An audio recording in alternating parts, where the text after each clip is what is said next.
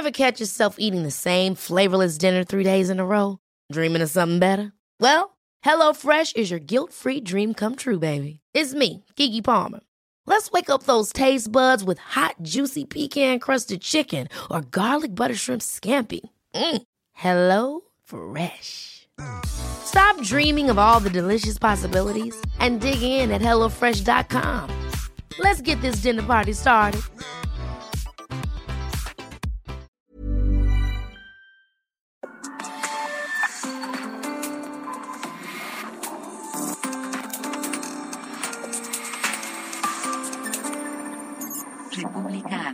Con Alejandro Cacho.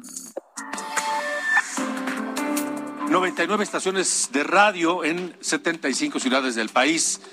En México, por supuesto, pero también en los Estados Unidos, en Brownsville, en McAllen, en San Antonio, en Houston, Chicago, Atlanta, el sur de California y próximamente, pronto, pronto en Florida también nos van a estar escuchando. Saludos a quienes nos ven por televisión y redes sociales en Austin, Texas.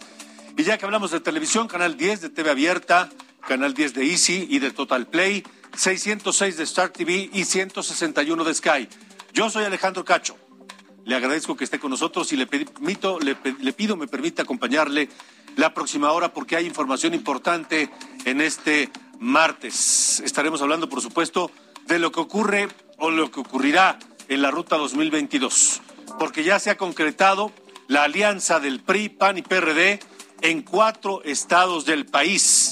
Van juntos, pero eso no significa que en los otros dos, donde habrá elecciones para gobernador el próximo año, esa alianza no se vaya a concretar. Lo siguen analizando. ¿Cuáles son los estados y cuáles están pendientes todavía de análisis? Más adelante les diré y platicaremos con el presidente del PRD, Jesús Zambrano. En Guerrero, la gobernadora Belín Salgado presentó su terna para ocupar la Fiscalía del Estado. Hay dos muy, muy cercanos a su padre, a Félix Salgado Macedonio. Le diré los nombres. Y también en Colima, la gobernadora Indira Vizcaíno presentó el Plan Estatal de Desarrollo 2021-2027. ¿Qué proyectos son? Son más de 300. Hablaremos con la propia gobernadora Indira Vizcaíno aquí en República H esta noche de martes. Así que, sin más, comenzamos.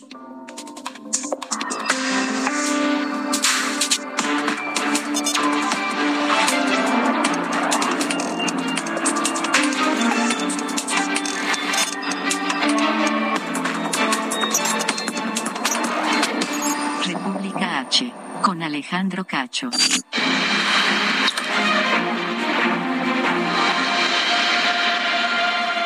Comenzamos con Ruta 2022 esta noche de martes. Comenzamos con Ruta 2022 porque hoy temprano, bueno, ni tan temprano, 11 de la mañana, los dirigentes del PRI, del PAN y del PRD dieron una conferencia de prensa y confirmaron en qué estados van en coalición, en qué estados van juntos para buscar la gubernatura. Lo harán en Hidalgo, lo harán en Tamaulipas, en Durango y en Aguascalientes. Sorprende, por lo menos a mí me sorprendió, que vayan juntos en Aguascalientes, donde el panismo decía, nosotros aquí en Aguascalientes podemos ir solos, no necesitamos eh, a nadie para ganar, pero bueno, finalmente Alejandro Moreno, el presidente del PRI, no descartó que en Oaxaca y en Quintana Roo, que son los dos estados que también tendrán elecciones para gobernador el próximo año, no descarta que haya coaliciones. Se sigue negociando, así lo dijo. Estamos ya prácticamente listos en cuatro estados, en cuatro entidades federativas para la competencia en la gubernatura, que es el estado de Hidalgo, el estado de Tamaulipas, Durango y Aguascalientes. Vamos muy bien, muy compacto, donde hemos cerrado esa coalición al día de hoy. Eh, en esas cuatro entidades vamos a competir y bueno, en Oaxaca y en el estado de Quintana Roo seguiremos platicando. No se descarta Oaxaca y Quintana Roo. Marco Cortés, el presidente del PAN, reiteró que el avance que han logrado los dirigentes estatales de PRI, PAN y PRD indicó que antes del 2 de enero tendrá que estar suscrito el convenio de coalición electoral. Es Marco Cortés. Por lo tanto, en estas entidades, como lo marca la legislación, antes del 2 de enero. Tendrá que estar suscrito un convenio de coalición electoral o bien si fuéramos por alguna otra modalidad de candidatura común u otra figura ajustándonos al tiempo legal. Es Marco Cortés, pero le agradezco esta noche a Jesús Zambrano, el presidente del PRD, que esté nuevamente con nosotros. Jesús, finalmente van en Hidalgo, Tamaulipas, Aguascalientes y Durango hasta este momento. Efectivamente, Alejandro, con gusto saludarte. Buenas noches. Y eh, pues este es el anuncio que el día de hoy dimos a conocer entre de los de las direcciones nacionales de los tres partidos, sabiendo que en los otros uh, dos estados uh, que tendrán elecciones, eh, Oaxaca y Quintana Roo, pues todavía siguen platicando allá los compañeros, no hay nada cerrado, incluso con la posibilidad de que, pues, uh, en eh, algunos de ellos, alguno o los dos, haya eh, alianzas bilaterales de dos de los eh, tres partidos de la coalición esta del eh, PRI-PAN-PRD, pero todavía eso no está cerrado, pero hasta ahorita lo que ya está claro es eso, vamos en Durango, Tamaulipas, Hidalgo y Quintana Roo, está el proceso de discusión todavía para afinar el eh, método y definir las eh, candidaturas con el propósito de que con quienes vayamos sean de las candidaturas más competitivas, con altas probabilidades de triunfo, que logren el mayor consenso posible para que podamos ir juntos. Es una propuesta que viene de los estados tejidas desde allá desde abajo eh, por los directivos eh, locales de los eh, tres partidos y pues ellos están dialogando a ver si es posible llegar a acuerdos en otros estados de la República. Además, tenemos que ir con tres candidatas mujeres y tres candidatos hombres en los seis estados de la República.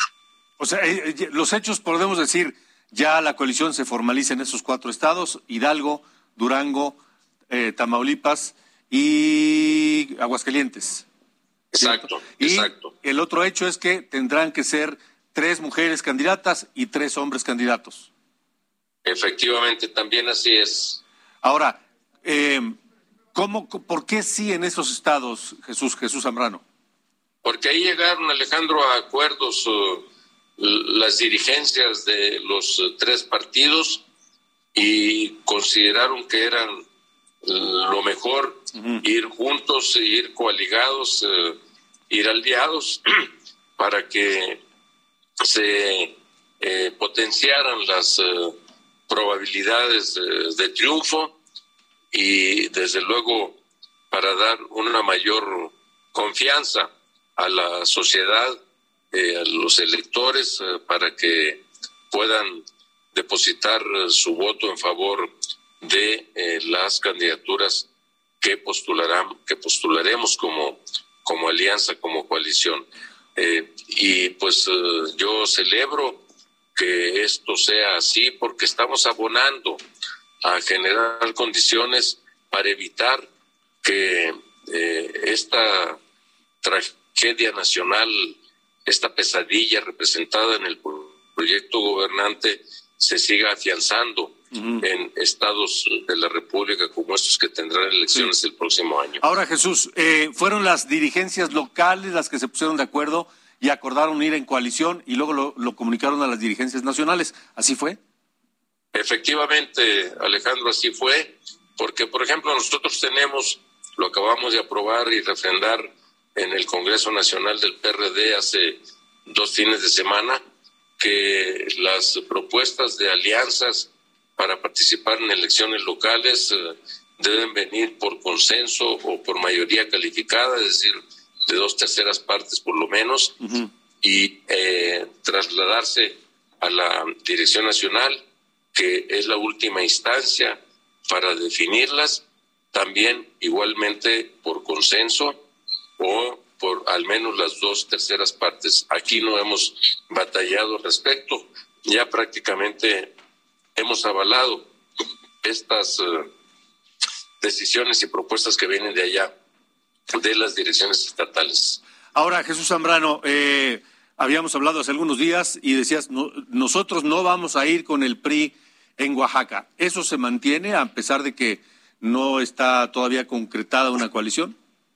Pues lo mantienen los compañeros de allá, eh, Alejandro, de las de la dirección estatal del PRD, nos lo acaban de refrendar eh, y sabiendo que de todas maneras ellos allá siguen eh, dialogando, porque ahí nunca se pierde el contacto, pues y más en un territorio estatal, en este caso como es Oaxaca.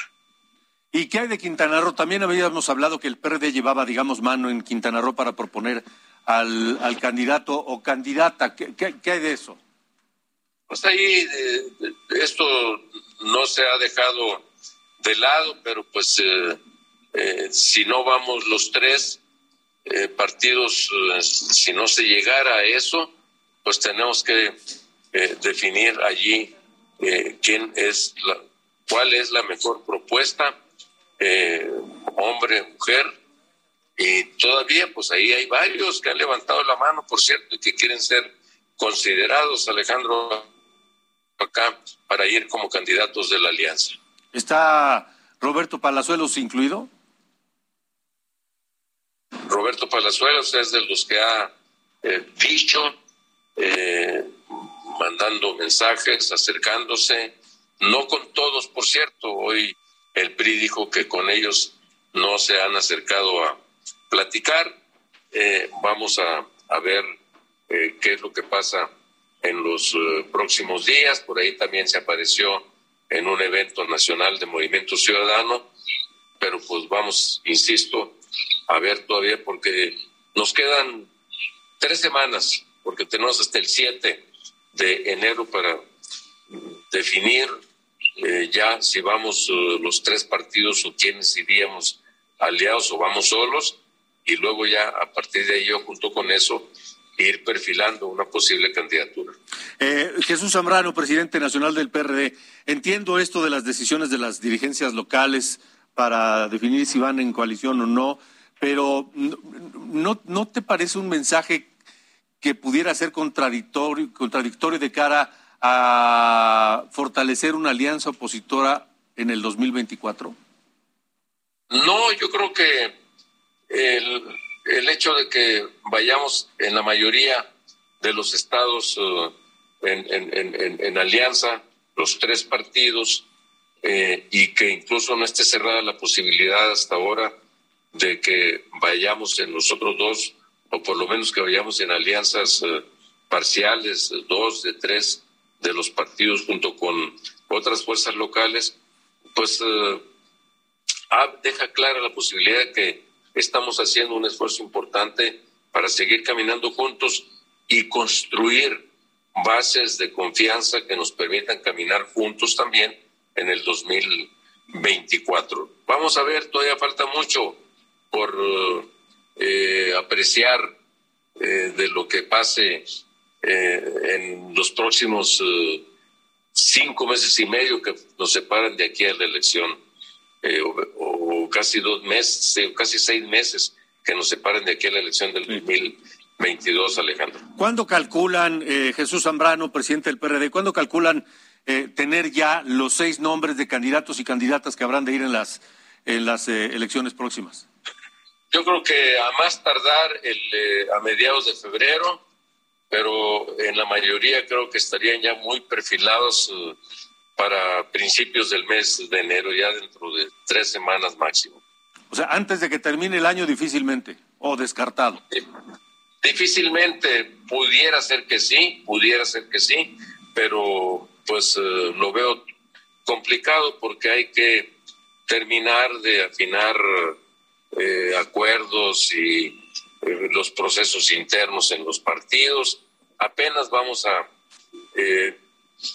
eh, afinar, a integrar los uh, convenios de coalición, eh, pero así están los tiempos, como te los acabo de decir. Prevalece el criterio de que el, el, el partido más, eh, más, más fuerte por cada estado es quien lleva mano para proponer al candidato.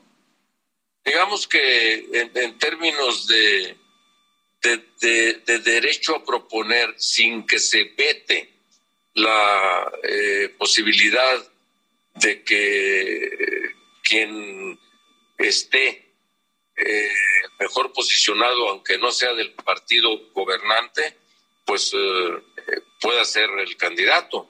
Sí, no, no hay aquí en este sentido nada eh, establecido. Ya, ya ha sucedido así el, para las elecciones del pasado 6 de junio, por ejemplo, pues el PRI es, era partido gobernante en el estado de San Luis Potosí y la propuesta de candidatura eh, fue eh, de origen panista, apoyada también, por cierto, por el eh, PRD, pero pues no, no, vamos, es una, digámoslo así, una suerte de regla básica, pero no es una regla que excluye otros posibles acuerdos.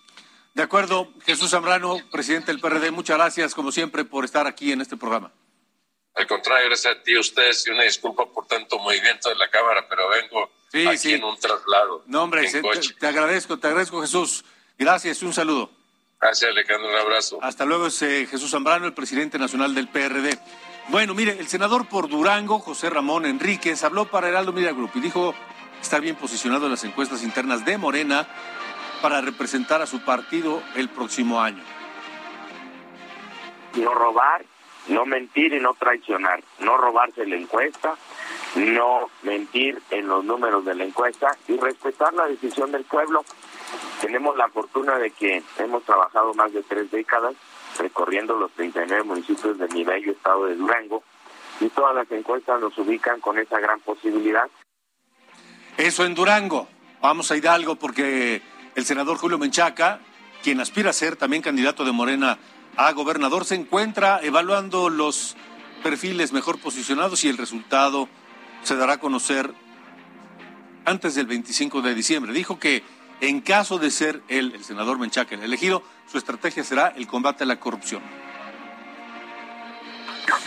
No es quitar a una persona la alternancia para poner a otra, es hacer las cosas distintas, es utilizar correctamente los recursos públicos, es un combate frontal contra la corrupción, es eh, atender eh, a, la gente. Hidalgo tiene gente muy pobre, es un estado rico con gente pobre que ha sido en el transcurso del tiempo eh, descuidada, mal atendida, se ha concentrado la infraestructura en la capital del estado ha generado pues eh, la esperanza de miles de hidalguenses, mujeres y hombres que piensan que eh, coinciden con los principios de Moreno. Bueno, vamos ahora a Oaxaca porque Francisco Ángel Villarreal, quien fuera el director del Instituto Estatal de Educación Pública de Oaxaca y aspira a ser candidato a gobernador por el PRI, dijo que Oaxaca no se ha entregado a Moreno, es decir, que el gobierno del estado no ha entregado ni ha bajado las manos y que en caso de ser elegido candidato trabajará de cerca con la federación. No vamos a ofrecer que estamos caminando de la mano de nadie en el Estado.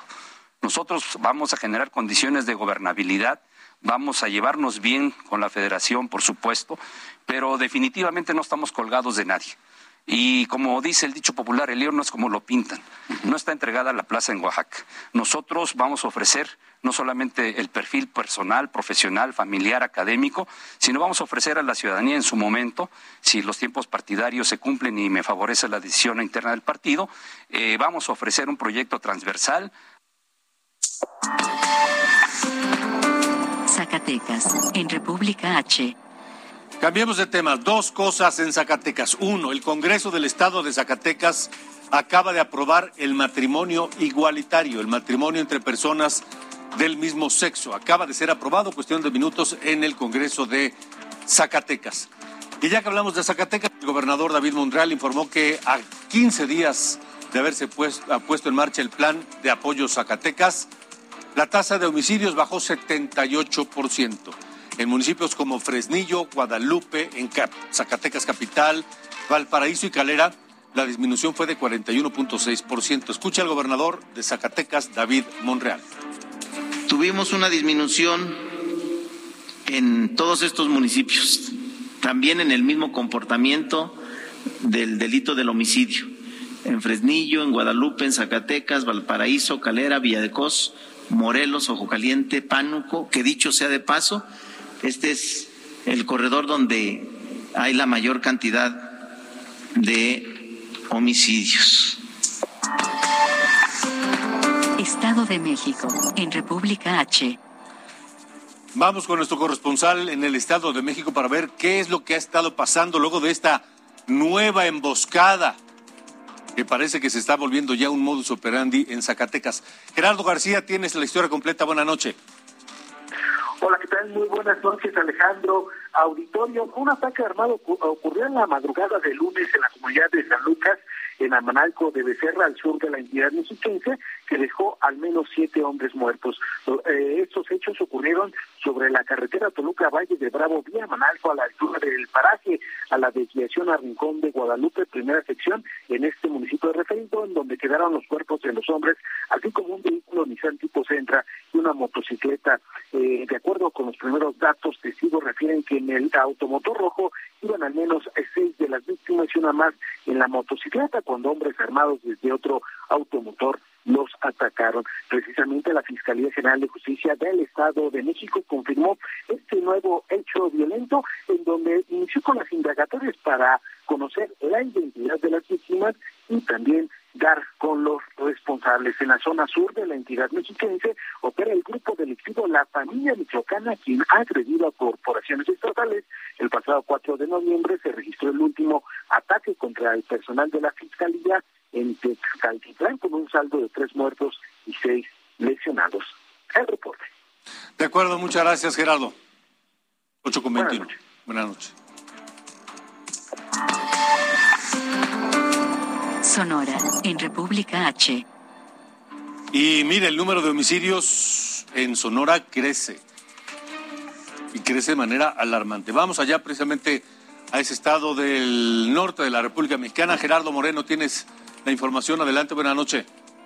Hola, ¿qué tal? Muy buenas noches. Es un gusto saludarlos desde Sonora. Pero como bien lo comentas, pues hay terribles noticias que reportar.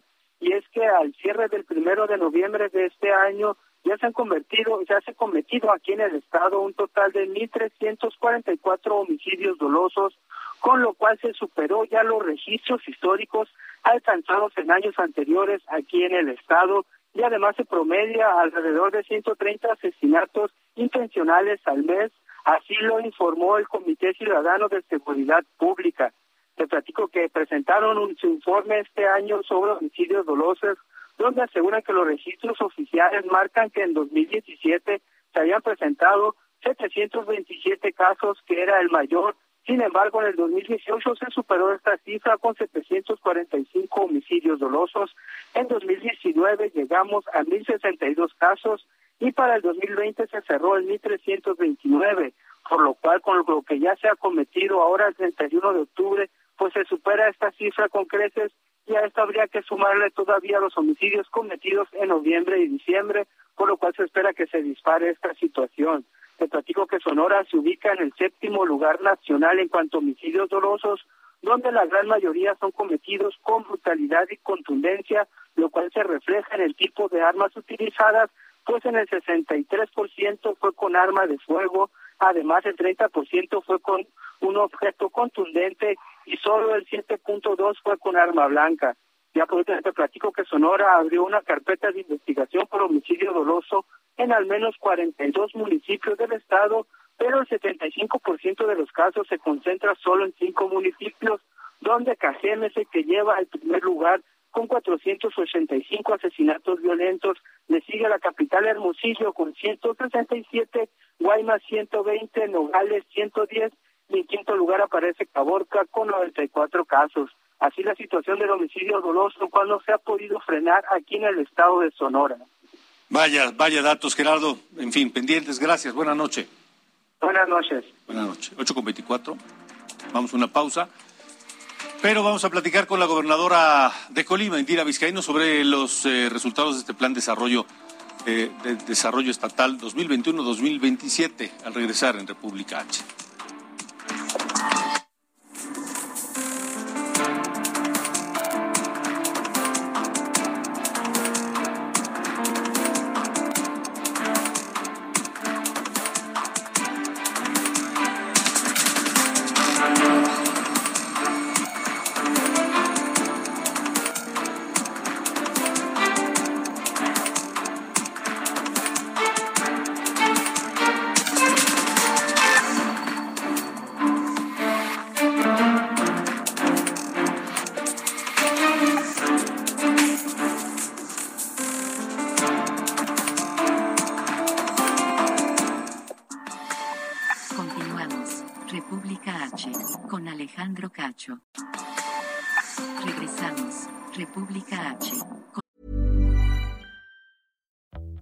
Life is full of what ifs. Some awesome, like what if AI could fold your laundry? And some, well, less awesome, like what if you have unexpected medical costs? United Healthcare can help get you covered with Health Protector Guard fixed indemnity insurance plans. They supplement your primary plan to help you manage out of pocket costs. No deductibles, no enrollment periods, and especially no more what ifs. Visit uh1.com to find the Health Protector Guard plan for you. Alejandro Cacho. Con Alejandro Cacho. La entrevista en República H. Saludos Colima, allá nos escuchan en el 104.5 de FM en la capital. La gobernadora Indira Vizcaíno presentó el Plan Estatal de Desarrollo 2021-2027 que incluye, es un plan ambicioso, más de 300 programas y proyectos. Gobernadora Indira Vizcaíno, gracias y nuevamente gusto en saludarla y tenerla aquí. Al contrario, muchas gracias a ti, Alejandro, a todo el equipo y también me da mucho gusto saludar a las personas que nos están escuchando y viendo. Eh, gobernador Indira Vizcaíno, 337 proyectos y programas, es un plan ambicioso. Es un plan ambicioso, pero que surge de dos áreas, digamos. Por una parte, lo que las y los colimenses nos fueron planteando desde hace muchos meses como una necesidad de desarrollo en nuestro estado y por otra parte también lo que estamos convencidas y convencidos que logrando un equilibrio financiero vamos a poder llevar a cabo en nuestro sexenio. Obviamente tendremos que sumar esfuerzos en austeridad, en transparencia y también en invertir en cosas específicas que son las que puedan generar justo estos resultados que estamos buscando y que se han planteado en el plan estatal. ¿Cómo van a lograr ese, ese equilibrio financiero que es fundamental? De, sería la, la, principal ocupación, uh -huh. ya no solamente una preocupación, ahora es una ocupación desde el pasado primero de noviembre.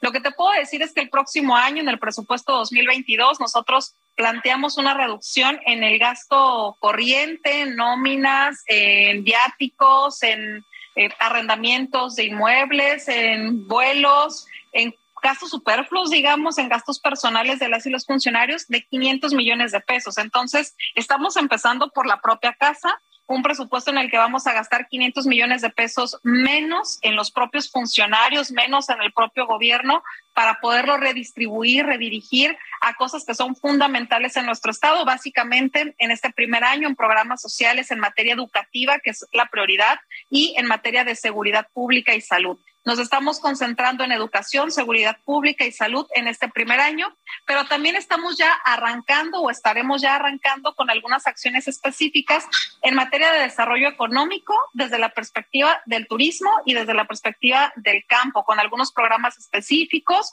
como el peso por peso, la creación de un programa que lleve insumos de fertilizantes orgánicos a nuestras productoras y productores, la creación de una banca rural para las y los campesinos. Estaremos haciendo una serie de, de decisiones y acciones que tienen que ver justamente con lo que recogimos de las y los colimenses. Ahora, en, por ejemplo, en, salud, eh, ¿cuál será la, eh, el proyecto, digamos, más importante en el próximo año para salud?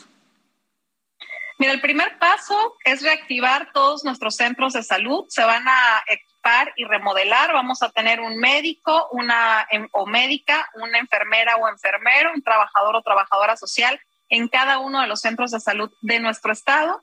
Por otra parte, en un proyecto que se está llevando a cabo con el IMSS, estamos esperando ya el arranque de la construcción de un hospital del IMSS en Manzanillo y la remodelación del hospital regional de Manzanillo de la Secretaría de Salud y de Tecomán, que son los dos municipios más grandes después de la zona metropolitana y que mayores eh, dificultades tienen para poder garantizar el acceso a la salud de sus habitantes. Entonces, esa será nuestra prioridad, infraestructura y personal. Por supuesto que esto no puede funcionar sin medicamentos, sin embargo, estamos también trabajando eh, de una manera bastante coordinada con el gobierno de México para garantizar lo, lo que sigue, ¿no? Es la atención médica, sí, la atención médica de calidad, pero entonces también el seguimiento con los medicamentos. Por eso es tan importante para nosotros fortalecer el primer nivel de atención, que son los centros de salud, porque ahí es donde podemos atender las principales reacciones de una enfermedad y contener antes de que lleguen a segundos niveles en los que es más difícil para los pacientes, pero también más costoso para el gobierno. Ahora, en cuanto a eh, infraestructura hospitalaria de eh, tal vez tercer nivel o algo, ¿hay algo contemplado en ese sentido? Justamente en, la, en el hospital de IMSS se está planteando que pueda tener ya algunas especialidades. Colima es un estado muy pequeño y por muchos años todo se concentró solamente en la zona metropolitana. Lo que nosotros creemos es que Manzanillo tiene que ser visto con un enfoque regional, porque en Manzanillo se atiende no solamente a la población de este municipio, sino también a gran parte de la costa de Jalisco. Y algo parecido sucede en Tecomán, en donde se, se atiende a gran parte de la costa michoacana. Entonces, nuestro planteamiento y lo que está ya revisándose de manera conjunta con el IMSS es que esta reconstrucción que se hará en el municipio de Manzanillo también pueda contener algunas especialidades. Ahora, en eh, materia de, seguridad pública, Manzanillo es un, como dice bien, un, estado pequeñito, eh, a donde le pegan muy fuerte los índices eh, delictivos y, yo creo que hasta injustamente está, por ejemplo, por, el, por el número de su población, que es pequeño, en los primeros lugares de inseguridad en algunos indicadores, precisamente por esa proporción de, la población pequeña del Estado. ¿Cuál será la prioridad o la primera acción allí en seguridad pública? Sí, desafortunadamente, como tú dices, eh, el estado de Colima se encuentra en los principales indicadores en materia de inseguridad desde hace varios meses. Sin embargo, ya en los últimos eh, dos meses, a partir de que nosotros asumimos el gobierno, hemos visto una reducción tal vez no significativa, pero sí gradual, de cerca del 10% en la incidencia delictiva en el Estado. Y las primeras acciones que ya tomamos, de hecho lo diría así, es que Nada más para que se den una idea, acabamos de entregar algunas patrullas en la Secretaría de Educación, en la Secretaría de Seguridad Pública. Digo, entregamos 53, pero 53 patrullas podrán ser muchas o podrán ser pocas de acuerdo a la proporción de un estado. Nada más para darnos una idea, en Colima antes de estas teníamos 26 patrullas funcionando. Entonces, de un momento a otro prácticamente triplicamos el número de patrullas que están en nuestro estado desde la Policía Estatal pero antes de que termine este año estaremos entregando 100 patrullas más entre la Fiscalía del Estado y los municipios, justamente para poder fortalecer este nivel de prevención y de contacto ciudadano, que es la principal responsabilidad de las policías estatales y municipales. Y por otra parte, hemos eh, firmado un acuerdo con los 10 ayuntamientos, con las diferentes instituciones del gobierno federal, llámese Sedena, Marina, Guardia Nacional, y el día 15 de este mes arrancamos una nueva estrategia coordinada, conjunta en materia de seguridad en nuestro estado, en donde cada uno de los órdenes de gobierno de los tres niveles vamos a hacer la parte que nos corresponda para generar estos cercos de confianza y de prevención que requiere la sociedad colimense. Ahora, eh, gobernadora, además de, de poner orden en las finanzas, hay que generar ingresos. Y hablaba del turismo también como un una de las áreas importantes para impulsar al Estado, para generar economía, etcétera. Eh, ¿Cuál es, eh, digamos, no sé si el principal o el primer proyecto turístico de Colima en su administración?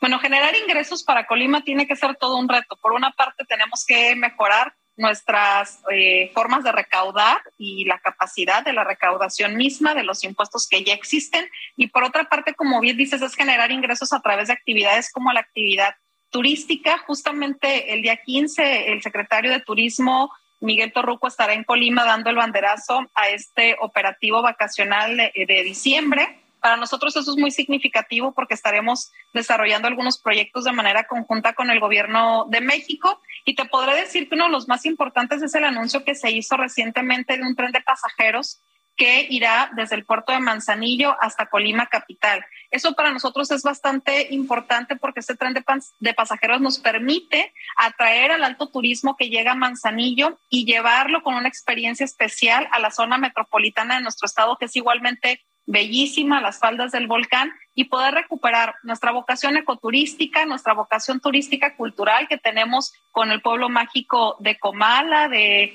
de Juan Rulfo, con Pedro Páramo y al mismo tiempo mejorar la imagen urbana de eh, Manzanillo, de la, de la capital del municipio, porque ahí necesitamos trabajar de manera importante en mejorar la imagen del centro y de sus principales vialidades. Eso también es algo que ya se estará interviniendo en 2022 en un programa de manera conjunta con la SEDATU y que confiamos en que si sumamos todos estos eh, eslabones, entre lo que se haga desde turismo, desde SEDATU, desde seguridad pública, desde el gobierno estatal, podremos atraer la inversión también en materia turística en nuestro estado y podremos también de manera posterior atraer a más turistas. De acuerdo.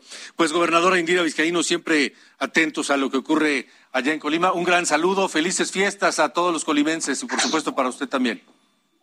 Muchísimas gracias, igualmente para todo el equipo de República H. Un placer platicar nuevamente con ustedes. Felices fiestas para todas y para todos. Igualmente, gracias, gracias. La gobernadora de Colima, Indira Vizcaíno. Seguiremos atentos a lo que ocurra por allá. Son las ocho con cuarenta. Puebla, en República H. Bueno, Miguel eh, Ángel Barbosa presentó, no, no, no es Miguel Ángel, es Luis Miguel Barbosa, presentó su tercer informe de gobierno, ya tres años al frente del gobierno poblano. Claudia Espinosa, tienes los detalles. Buenas noches, te escuchamos con la información. Así es, te saludo con gusto a ti a todos los amigos del auditorio. Pues este día, como bien lo comentas, ante el Congreso del Estado, el gobernador Miguel Barbosa rindió su tercer informe de labores. La única actividad que realizó la entrega ante los legisladores y bueno, ahí emitió un discurso en el que resaltó eh, tres aspectos principalmente. Uno relacionado con la inversión realizada para abatir y tratar de apoyar a las personas por la pandemia de COVID-19. El segundo, el tema de las en materia de recuperación económica y el tercero relacionado con las actividades que se están realizando desde el gobierno estatal que dijo han ido encaminadas a abatir la delincuencia y la inseguridad pública. Señaló durante las palabras emitidas ante el Pleno del Congreso del Estado que Puebla, cuando comenzó su administración, se ubicaba en los primeros lugares por el alto índice delictivo y según los datos que tiene su administración, pues en estos momentos estas cifras han bajado. Hay que señalar que, bueno, pues el gobernador ha mencionado que se está trabajando en materia de seguridad con el objetivo pues de garantizar el cumplimiento de sus actividades. Y esto fue parte de lo que dijo el gobernador. Pero no vamos a parar. No vamos a dejar a nuestra Puebla abandonada en manos de la delincuencia. Hoy no. Aquí en mi gobierno no hay vinculación de los mandos superiores. He renovado a la policía en dos ocasiones y la puedo seguir renovando sin que me tiemble la mano. Porque conmigo nunca se acercan a plantearme cosas indebidas. Inclusive el gobernador del estado, déjame comentarte que señaló que tampoco se van a tolerar actos de corrupción. Dijo que se van a revisar todas las concesiones en materia de transporte público y se eliminarán aquellas que fueron entregadas en administraciones pasadas a personajes que pues no cumplen con los requerimientos en materia de seguridad del transporte público. También destacaba que confía que a partir de enero del próximo año en materia educativa, pues el 25% de los alumnos que todavía permanecen en sus casas puedan regresar bajo el modelo híbrido y asistir por lo menos en dos ocasiones a la semana las instituciones educativas de manera física. Fue parte de lo que comentó, resaltaba también que se está renegociando todas las deudas relacionadas con el Museo Barroco, con el CIS y también con el pago de algunas prestaciones a la planta armadora Audi con el objetivo pues de mantener finanzas sanas y abatir parte de la deuda que heredaron, le mencionó ayer a los vigiladores, pues le heredaron administraciones pasadas. Es parte de lo que ocurrió esta mañana en el Congreso del Estado. Claudia Espinosa, gracias por la información. Muy buenas noches. Buenas noches. Le informo de última hora que hace unos minutos Alejandro Encinas, el subsecretario de Derechos Humanos de la Secretaría de Gobernación, anunció que se reabre la investigación del caso Colosio, del asesinato de Luis Donaldo Colosio el 23 de marzo de 1994. Se reabre el caso Colosio, dice el subsecretario Alejandro Encinas. Hace unos minutos hizo el anuncio.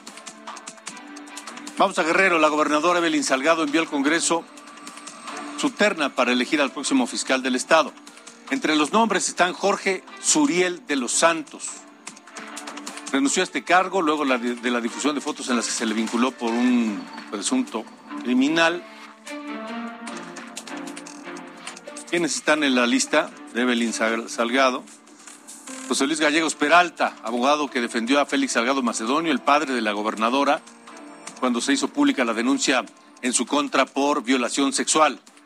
Está José Luis Gallegos, también presidente, fue presidente de la Comisión de Atención a Víctimas durante el gobierno de Héctor Astudillo y es integrante de la organización civil de Grupo ACA. También Anacleta López Vega fue secretaria del Ayuntamiento de Chilpancingo en el gobierno anterior, encargada de la Subprocuraduría de Control Regional y Procedimientos Penales. Fue directora del albergue tutelar de Chilpancingo, rectora de la Universidad Policial del Estado de Guerrero. Es doctora en Derecho Penal y maestra en Derecho Procesal. También la otra propuesta, Ludwig Marcial Reynoso Núñez, actual subsecretario de Desarrollo Político en el gobierno de Belín Salgado. Es considerado uno de los principales operadores del padre de la gobernadora fue secretario general del Ayuntamiento de Acapulco, cuando Félix Salgado Macedonio, el padre de la gobernadora, fue presidente municipal de Acapulco. Vamos a Oaxaca. Saludos a Oaxaca, en la capital 97.7 de FM y en Tehuantepec 98.1. Alejandro Murat, el gobernador, dijo que en 2022, el próximo año de su administración, no aumentará impuestos y sí más estímulos fiscales aspectos que considero relevantes del paquete fiscal 2022. Me parece relevante comentarles que no hay aumentos de impuestos ni de derechos, solo actualizaciones de importes por el crecimiento de la UMA. Proponemos una política fiscal que otorgue estímulos fiscales a ti ciudadano y a ti empresa. San Luis Potosí, allá 11 presidentes municipales, anteriormente afiliados a distintos partidos, renunciaron y se unieron al Partido Verde Ecologista de México, que es el partido del gobernador Ricardo Gallardo.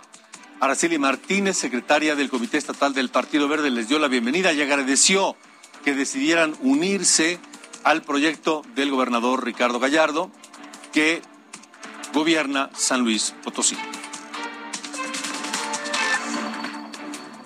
En Nuevo León, Arturo Guevara, actual presidente municipal de Zaragoza, anunció su incorporación al partido Movimiento Ciudadano, pese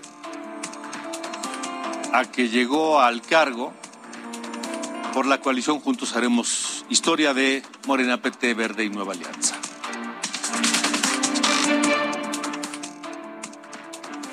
El dirigente del PAN en Guanajuato, Eduardo López Mares anunció la decisión de quitar temporalmente los derechos partidistas al diputado federal electo Jorge Romero, luego de que este hombre, Romero, este sujeto, fuera acusado de violación sexual allá en Guanajuato.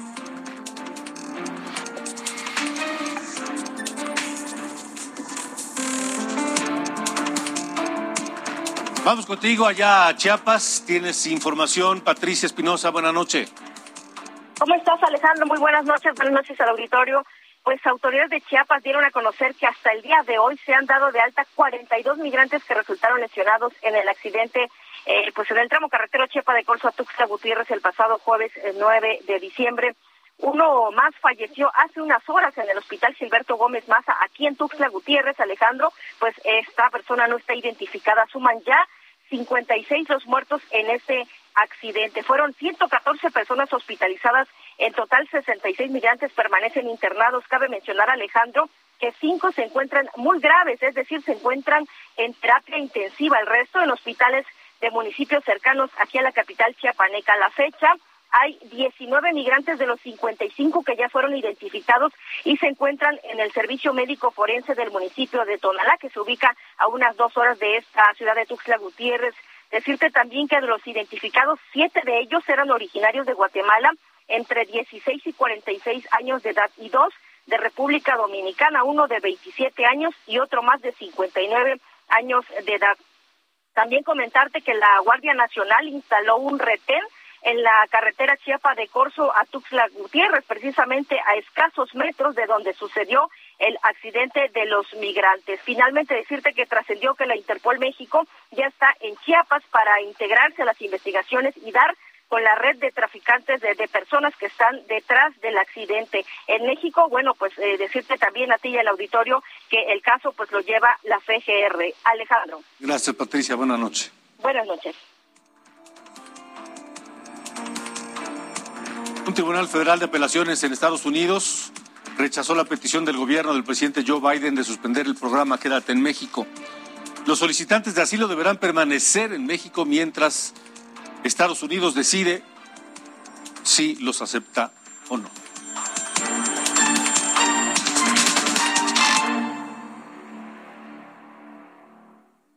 Vamos a un resumen del COVID. ¿Cómo está el COVID hoy en México? De acuerdo con la Secretaría de Salud, México reportó 2.695 nuevos casos de COVID y 263 nuevas muertes confirmadas. Andrés Manuel López Obrador, presidente de México, anunció la dosis de refuerzo contra el COVID para el personal de salud y maestros que hayan sido vacunados con Cancino. El presidente aseguró que se cuenta con las dosis suficientes para vacunar a estos sectores. Así lo dijo el presidente de la República. Y viene el refuerzo, que es eh, adultos mayores de 60 en adelante. Terminando, ya salud tiene una estrategia, terminando con adultos mayores, este ya empieza con eh, personal de salud, maestros. Por su parte, el subsecretario de Salud, Hugo López Gatel, aseguró que hay una tendencia a la baja en contagios de COVID con una reducción del 5%.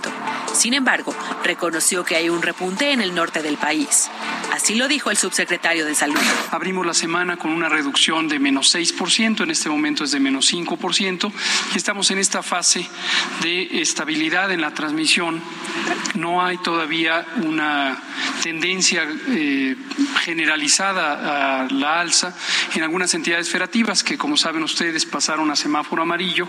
Hay eh, cierta tendencia a la alza, particularmente en la zona norte del país, pero el resto del país se mantiene todavía con tendencias a la baja. La Secretaría de Salud del Estado de México descartó que exista un caso de la variante Omicron. Esto luego de que supuestamente se dio a conocer el primer contagio detectado en el estado. Las autoridades continuarán con las acciones de vigilancia y medidas preventivas. Nuevo León recorrerá su regreso a clases ante el aumento de contagios por coronavirus. La Secretaría de Educación indicó que la entrada ya no será el 3 de enero, sino el 10. La decisión se tomó para cuidar la salud de estudiantes, docentes y administrativos. En Pachuca Hidalgo, padres de alumnos exigieron a la Secretaría de Educación Estatal que agilice el proceso para que los niños regresen a clases presenciales. Consideran que es urgente y necesario que las escuelas reciban a los alumnos nuevamente en enero. Agregaron que Hidalgo se encuentra en semáforo verde y con una baja incidencia de contagios. Le informo que la Suprema Corte de Justicia de la Nación hoy admitió la controversia que presentó el Instituto Nacional de Transparencia y Acceso a la Información y Protección de Datos Personales, el INAI, para blindar toda la información relacionada con las obras prioritarias del gobierno. Un ministro de la Corte, que no se dio a conocer su nombre, concedió la suspensión de acuerdo, de acuerdo a lo que se conoce para detener el acuerdo que blinda las obras y que las clasifica como de seguridad nacional. La Corte argumentó que la Presidencia de la República no tiene atribuciones para realizar esta clasificación sin cumplir con los parámetros establecidos por la ley en esta materia. Vamos a Michoacán esta noche, tenemos eh, información. Habitantes de Villa Victoria en Chinicuila se han desplazado hacia Colima. ¿Por qué ha pasado esto? Pues por los embates de presuntos integrantes del cártel Jalisco Nueva Generación. Eso lo informó el gobernador Alfredo Ramírez Bedoya. En el tema de Chinicuila, efectivamente es un municipio eh, eh, una cabecera municipal pequeña, es un municipio que tiene una población pequeña. Eh, se presentaron incidentes eh, fuertes también días pasados. Ya tomó el control de la cabecera el Ejército y la Guardia Nacional. Nosotros estamos dándole todo el apoyo y todo el respaldo al presidente municipal, con el que estamos en contacto permanente. Estamos haciendo también una valoración, una evaluación con él, con el presidente municipal, para saber, tener el dato de si hay desplazados y eh, qué número de desplazados tenemos en este momento. Sabemos que algunos, eh, algunas familias, algunos habitantes de este municipio eh, prefirieron trasladarse al municipio capital de Colima, Colima. Es todo, muchas gracias. Pase buena noche. Hasta la próxima.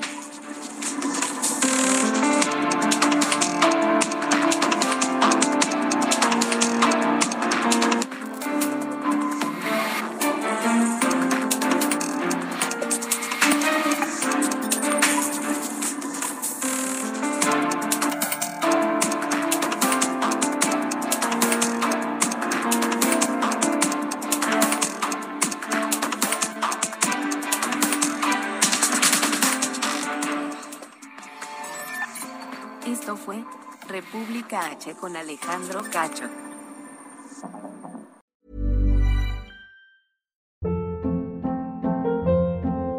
Hold up. What was that? Boring. No flavor. That was as bad as those leftovers you ate all week. Kiki Palmer here, and it's time to say hello to something fresh and guilt-free. Hello Fresh. Jazz up dinner with pecan-crusted chicken or garlic butter shrimp scampi. Now that's music to my mouth. Hello Fresh. Let's get this dinner party started. Discover all the delicious possibilities at hellofresh.com.